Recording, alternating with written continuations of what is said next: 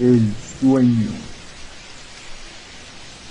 Según Hobson, en el año 2000, la actividad mental que ocurre en el sueño se caracteriza por una imaginación sensomotora vívida que se experimenta como si fuera la realidad despierta.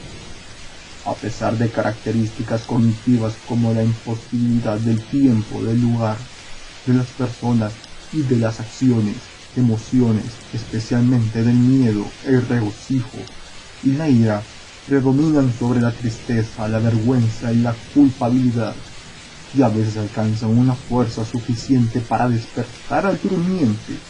La memoria, incluso de los muy vívidos, es tenue y tiende a desvanecerse rápidamente después de despertarse, a no ser que se tomen medidas especiales para retenerlo.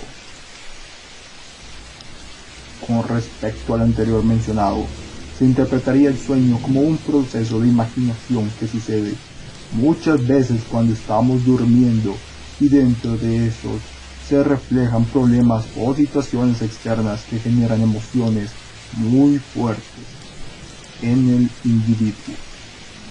Pero otras personas también afirman que el sueño puede ser como premoniciones o hechos fuera de lo científicamente conocido.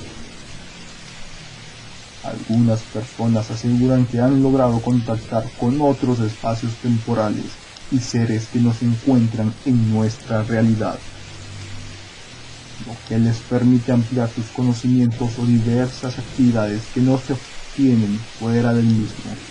Incluso afirman que dentro de los sueños son perseguidos por entidades malignas que representan los malos deseos de las otras personas o hasta seres que son identificados como demonios que solo buscan ganarse el tormento del sujeto al que invaden.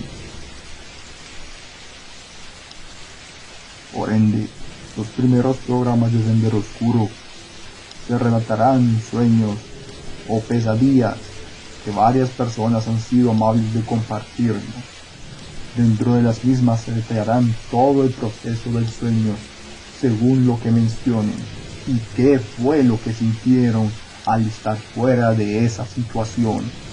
Algunas historias son tan fuertes con la energía que transmiten que muchos aseguran que se repiten y generan cierto temor para poder volver a dormir, ya que no quieren volver a tener una pesadilla similar o de mayor intensidad.